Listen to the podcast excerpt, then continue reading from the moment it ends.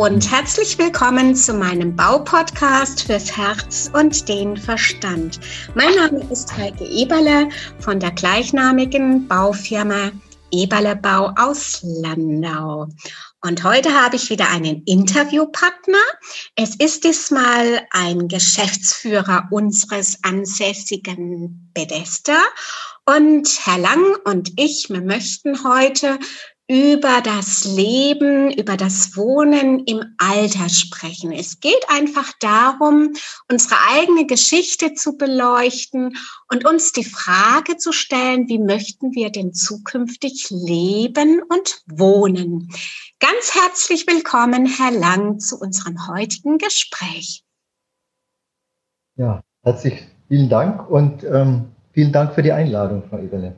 Ja, sehr gerne, denn Sie sind äh, für mich ein Protagonist, was ähm, das Wohnen im Alter auch anbelangt, denn Sie sind erstens mal aufgrund Ihrer jetzigen Tätigkeit im Bethesda sehr ähm, kundig, was so die Pflege und die ja, die Pflege und die Verantwortung für die älteren Menschen anbelangt. Und zum Zweiten haben Sie ja auch ein Projekt auf die Füße gestellt, dieses Servicewohnen für die Älteren oder für die jüngeren Älteren. Ich mache gerade mal so einen Schlenker. Und deswegen finde ich es hochspannend, dass wir heute gemeinsam nochmals etwas die Themen beleuchten. Meine erste Frage, Herr Lang ist, warum sollten wir uns denn rechtzeitig um diese Themen, um diese Wohnformen der Zukunft ähm, entscheiden? Warum sollten wir uns rechtzeitig damit beschäftigen, wie wir im Alter wohnen möchten? Ich denke mal, wir haben ja hier auf dem Campus in, in Bethesda versorgen wir Menschen im Alter, die dann auch pflegebedürftig sind. Wir haben auch Menschen mit Behinderung.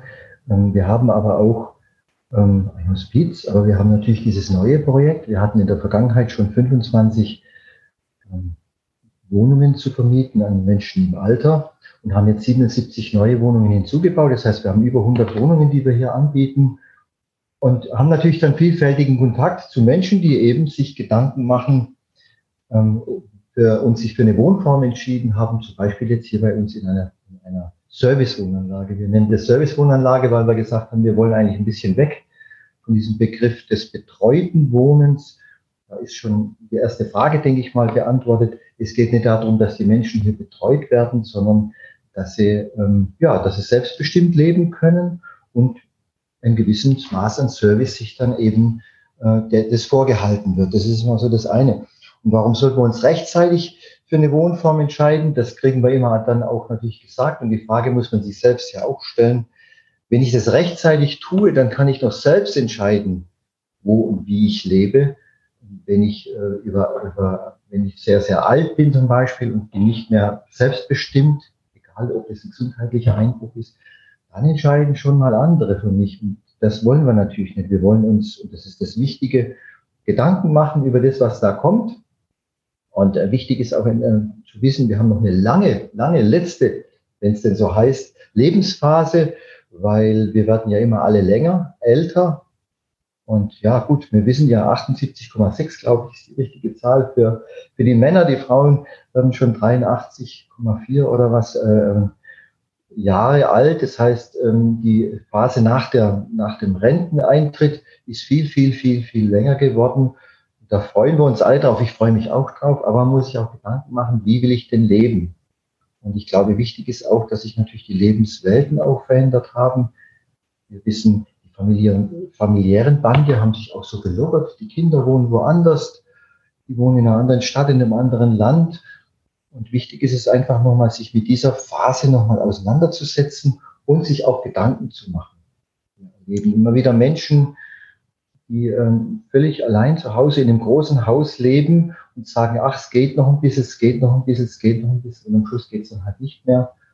Und dann sind die Entscheidungsspielräume nicht mehr sehr groß. Was also glauben, zum Anfang.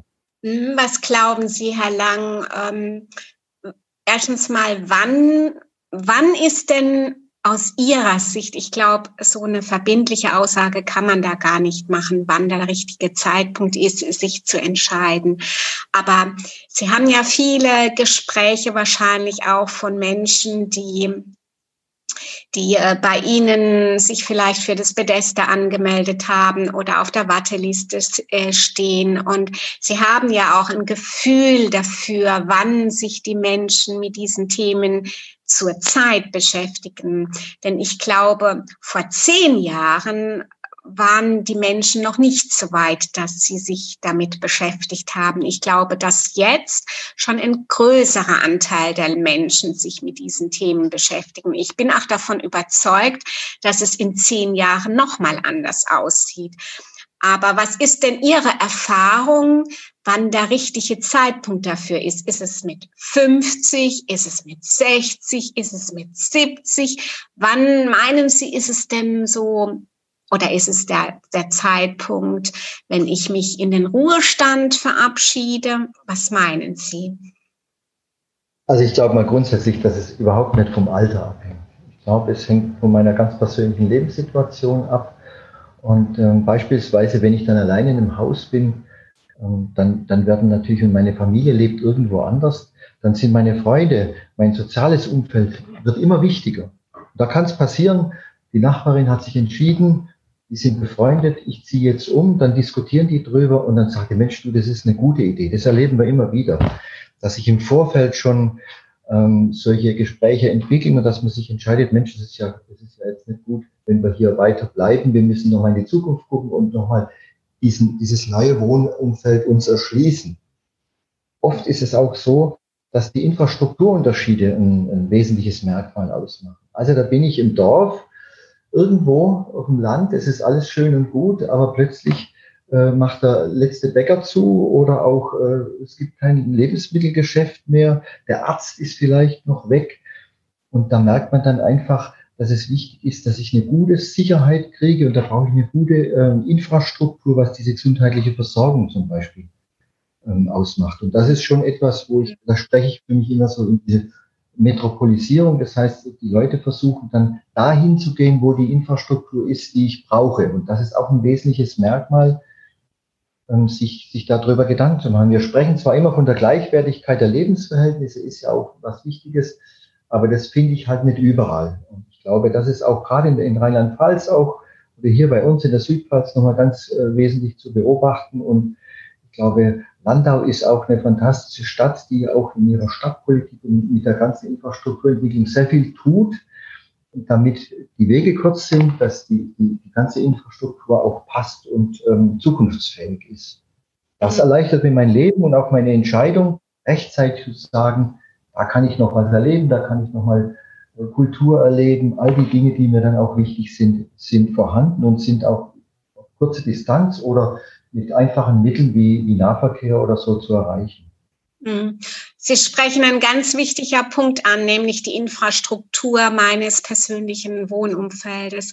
Also ich lebe ja in einem Vorort von Landau in Arzheim und äh, wir hatten tatsächlich ein Sterben von Metzger, von Bäcker und mhm. etc. pp. Und jetzt ist aktuell seit fast drei Jahren ein sogenannter Tante Emma aus dem Boden wieder gestampft worden. Und dieser Tante Emma, der macht richtig gute Konzepte, der hat der hat ein All-Inclusive-Paket, was die Versorgung, die Lebensmittelversorgung anbelangt und weit, noch viel weitere Angebote. Und ich glaube, das tut der doch älter werdet, dem älter werdenden Stadtteil Arzheim sehr gut, dass, ähm, ja, dass dieser Tante Emma, Emma Laden quasi an der Seite von älteren Menschen steht. Und ähm, ja, und äh, deswegen gibt es ja auch diese sogenannte Landflucht. Ne? Die Menschen, die, die, die strömen ja. in die Städte, weil sie dann glauben, dass es in der Stadt für sie einfacher ist, weil die Wege auch kürzer werden und so weiter und so fort. Aber was ich ähm, noch äh, fürs, ähm, eigentlich fragen wollte, ist, Meinen Sie, dass, weil Sie ja auch gesagt haben, dass die ähm, Kinder weiter weg wohnen heutzutage, nicht mehr am Wohnort, und das ist ja auch ein ganz wichtiger Punkt, oder es gibt viele Paare, die keine Kinder haben und somit auch ähm, alleine auf sich gestellt sind. Und ich frage mich, braucht es eine neue Betreuungs ein neuer Betreuungsansatz oder Menschen, die eventuell diese, diese, diese Entscheidungsfällige oder dieser fällige Entscheidung, ich will jetzt mich verändern räumlich, dass wir da eine neue ähm, Arbeits- oder sage ich mal eine neue Stelle finden für Menschen, die quasi sich an so eine Stelle wenden können, um ihre Wohnsituation von mehreren Seiten zu beleuchten und dann eine sichere, eine für sie sichere Entscheidung treffen zu können. Ja, also ich denke, es werden neue Zusammenlebeformen entstehen. Also wir haben ja jetzt hier beispielsweise diese 77 Wohnungen Frage, was ist denn da anders? Also wenn man früher nochmal so diese, zu dieser Vereinzelung ge, äh, geneigt hat, man nennt es ja auch Cocooning, also ja. man hat sich so ein bisschen in die eigene Wohnung zurückgezogen. So ist doch heute deutlich zu beobachten, deswegen kommen die Menschen auch zu uns, dass sie sagen, na ja, mir ist wichtig, ich brauche ein Sicherheitsgefühl, das ist mir ganz arg wichtig. Ich brauche die Infrastruktur wie Arzt, Krankenhaus, ich will eine 24-Stunden-Sicherheit, ich will alles vor Ort für mich haben und jetzt sage ich mal so ein, ich weiß nicht, ob das abgedroschen ist, aber so gemeinsam statt einsam. Genau. Also, und ich brauche auch jemand, der, der ein bisschen was anstiftet. Einen, ich sage das jetzt mal, das ist ein Kümmerer für uns. Also wir haben hier ein Quartiersmanagement, das heißt, wir haben zwei, drei tolle Mitarbeiterinnen, die ansprechbar sind, die mir weiterhelfen, wenn ich nicht weiter wissen, wenn ich nicht weiter weiß, die wir Auskunft geben, wenn ich irgendwas suche, die mich unterstützen bei irgendwelchen Dingen und die dann auch anstiften, gemeinsam etwas zu tun. Ob das ein Ausflug ist, ob es ein Vorlesetag ist. Letzt hat jemand äh, Klavier gespielt, da waren plötzlich fünf Leute da gesessen, haben die äh, einfach zugehört. Also einfach, dass so man nicht in diese, in diese Situation kommt, dass man zwar gemeinsam wohnt, aber isoliert für sich ist. Also das ist einfach etwas ganz, ganz arg Wichtiges.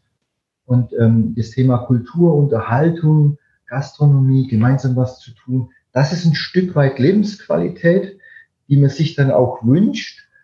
Und viele sagen uns natürlich, und ich erlebe das auch, dass die Menschen sagen, jetzt als Beispiel, Landau ist für uns der Ort, den wir uns deswegen ausgesucht haben. Die kommen auch zum Teil von den Stadtdörfern, weil eben wir das hier vorfinden und weil wir auch Ansprache haben, bis hin dahingehend, dass jemand sagt, hören Sie mal, ich will nicht, mir ist wichtig, dass Sie nach mir gucken oder immer klingeln oder dass sie mal äh, fragen, wie es mir geht oder dass ich dann auch weiß, wo ich was finde oder wo ich jemanden habe, äh, der, der, der mir irgendeine Dienstleistung erbringt oder was auch immer. Das heißt, diese, mhm. ja, dieser Quartiersmanager oder diese Quartiersmanagerin, ist es in dem Paket des Servenwohnens mit dabei oder kann man das dazu buchen oder wie ist da Ihr Konzept? Das, also das ist dem Grunde nach so, dass wir natürlich eine Servicepauschale hier mit verbindlich anbieten. Da sind dann Dinge dabei, dass man äh, einzelne äh, Veranstaltungen oder bestimmte äh, Dinge dann auch natürlich im Paket hat. Man kann auch die ganzen Räumlichkeiten mitnutzen. Wir organisieren auch mal ein, ein gemeinsame, zum Beispiel das Fußball ist sehr wichtig. Mhm. Gemeinsam Fußball aber verpflichtend ist eigentlich äh, dem Grunde nach nichts. Und natürlich kann man auch Dinge zubuchen. Also egal, ob das jetzt das Thema Pflege ist oder das, was hier vor Ort mit angeboten werden kann, wissen die dann, wo man es herkriegt. Mhm. Also der, meinetwegen der Elektriker, der, ich habe mir eine neue Lampe gekauft und ich will, dass diese Lampe angebracht wird. Die habe ich mir jetzt im Baumarkt gekauft. Ich kann hier nicht hochsteigen oder ich brauche eine Beratung. Dann wissen die, oh, da kommt jemand vom Haus oder es ist eine Firma, mitteln den und das sind einfach Dinge, wo ich weiß, ich bin nicht allein auf mich ähm, gestellt und ich habe immer einen Ansprechpartner. Und das ist etwas, was dann natürlich auch, manchmal reicht es auch mit dem Anstiften, dass man sich trifft und sagt, oh komm, wir setzen uns mal in, wir einen großen Raum, der allen zur Verfügung steht. Ähm, wir treffen uns mal auf eine Tasse Kaffee und dann kommen die miteinander ins Gespräch. Und das ist eigentlich schon fast ein Selbstläufer. Es gibt auch schon die erste Kartenrunde oder solche Dinge. Und ich glaube, das ist so das, was ich mir, man muss ja ums eigene, aufs eigene Alter auch gucken und dann auch für die Zukunft mal wünsche, dass es jemand gibt. Früher hat man ja den Concierge gehabt, das ist dann wieder weg gewesen, aber heute ist es immer wichtiger, dass wenn die familialen Strukturen sich zurückziehen, dass man Freundschaften und Menschen um sich herum hat, die sich auch für einen interessieren. Und da ist man auch, da ist man auch wieder wichtig. Und es ist im, je älter man wird, ist der soziale Aspekt, die Sozi soziale Anerkennung, so, so wie es so schön heißt, total wichtig, damit auch der Selbstwert eines älteren Menschen gestärkt wird. Also finde ich. Ähm, mhm. was ganz Wichtiges an Selbstwert.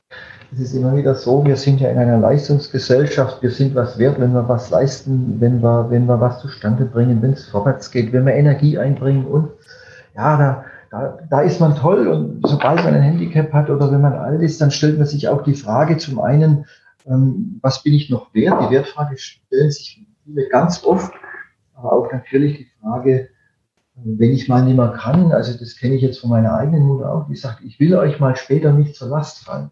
Mhm. Da brauchen wir ein neues Selbstbewusstsein. Und da muss man auch sagen, ich habe mein Recht und ich bin stolz darauf, dass ich jetzt älter werde kann und darf, aber ich habe auch das Recht auf Unterstützung und Hilfe und ich habe für diese Gesellschaft was geleistet und da kriege ich auch was zurück. Anerkennung, Wertschätzung. Das ist ja. was ganz, ganz wichtig. Ja, genau. Und das dürfen auch die Konzepte der Zukunft ähm, in dieser Form vermitteln. Sage ich jetzt einfach mal so ganz, ganz platt.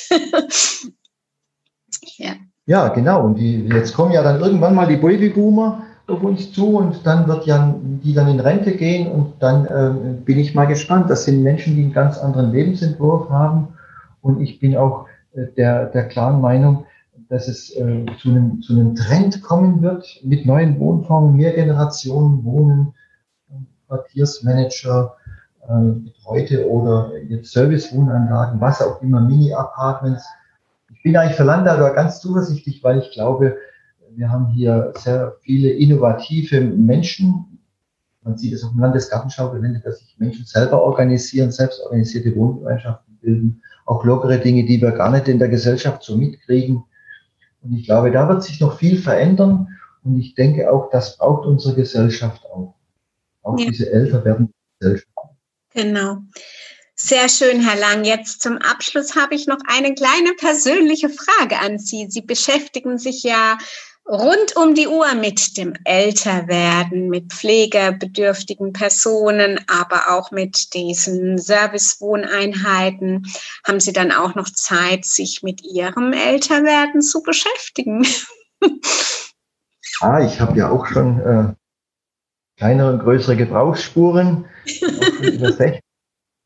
und setze mich mit dem Thema ähm, Älterwerden natürlich auch auseinander. Ich muss sagen, der einen Seite freue ich mich total. Wir haben, ich begegne so vielen Menschen, die bis zu 100 sind. Wir wissen ja auch, wir haben ja ganz viele Menschen, ich glaube, es sind über 500, die über 90 sind in, in Landau und wir erleben hier immer die Ü90-Party. Ich hoffe, es gibt es bald wieder. Ich begegne so vielen Menschen. Ähm, wir haben ja auch einen Herrn, der ist, ich glaube, 97 jetzt, mit dem philosophiere ich immer über Fußball und warum wir jetzt gerade gewonnen oder auch verloren haben. Das ist eine tolle Sache. Da freue ich mich aufs Älterwerden mit all dem, ähm, was, was damit verbunden ist. Also man bleibt ja nicht gleich leistungsfähig, aber ich freue mich da, ähm, dass ich, dass ich Menschen begegnen kann in der Zukunft. Mein Partner hoffe ich, meine Frau, dass sie auch, dass wir da viel noch genießen können, aber dass wir beide noch das Älterwerden genießen können. Aber auch, ich wünsche mir diese Sicherheit auf der einen Seite. Der Familienverband ist auch so, wie er ist. Meine Kinder leben zum Beispiel beide in Heidelberg. Wir haben immer noch engen Kontakt. Aber wir wollen auch unseren, unseren letzten Lebensabschnitt, wenn man das so nennen will, dann auch genießen. Und ähm, ja, viele Hobbys vor, wenn ich dann in den Ruhestand gehe. Aber jetzt bin ich noch mit Energie und viel Leidenschaft hier in Bethesda und freue mich in einer so tollen Stadt wie Landau ja, arbeiten zu können. Ja, und die Leidenschaft, Sie brennen ja für dieses Thema, das, ähm, das spürt, spüre ich sehr.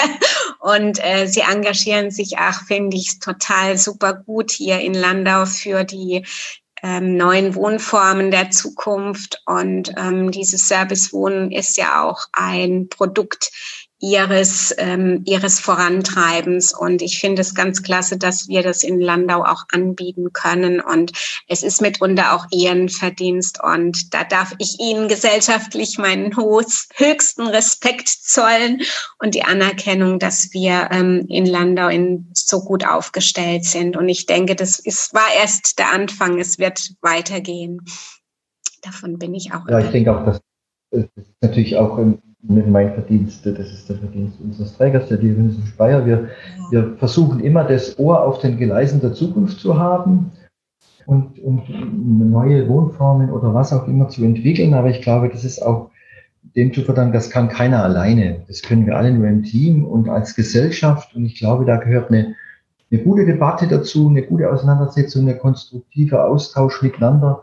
Und ich glaube, so wie das in Landau auch ist, da, es läuft nicht immer alles toll oder super, aber es ist auf einem total guten Weg und ich glaube, ähm, es ist eine Stadt der Zukunft, eine Stadt, die auch wachsen wird. Es gibt sehr viele Städte, die einfach schrumpfen, aber Landau ist schon hier, ähm, ja gut, für mich ist es sogar schon ein Vorreiter irgendwo, weil man natürlich auch Infrastruktur und Nahverkehr, was auch immer gut ausbaut und versucht auch die Bedürfnisse und Bedarfe der Bürger zu erfassen und das auch weiterzuentwickeln. Und da bin ich schon auch dankbar für und ja, ich glaube, Landau hat eine tolle Zukunft vor sich. Das hoffen wir. Herr Lang, vielen herzlichen Dank für das Gespräch. Und ich hoffe, dass ein paar Aspekte für unsere Zuhörer dabei sind und alles, alles Liebe und Gute für Sie und für Ihre Zukunft, Herr Lang. Herzlichen Dank, Frau Eberle, und allen alles Gute und vor allem gute Zeit jetzt. Ich hoffe, Corona lässt uns bald hinter sich und wir können wieder in die Normalität starten. Alles Liebe, alles Gute an alle. Vielen Dank und tschüss. Tschüss, Herr Lang. Danke, dass Sie meinem Podcast gelauscht haben. Ich freue mich, wenn Sie bei der nächsten Folge wieder dabei sind. Und gerne können Sie mich auch bewerten oder ein persönliches Feedback geben. Ihre Heike Eberle www.eberlebau-landau.de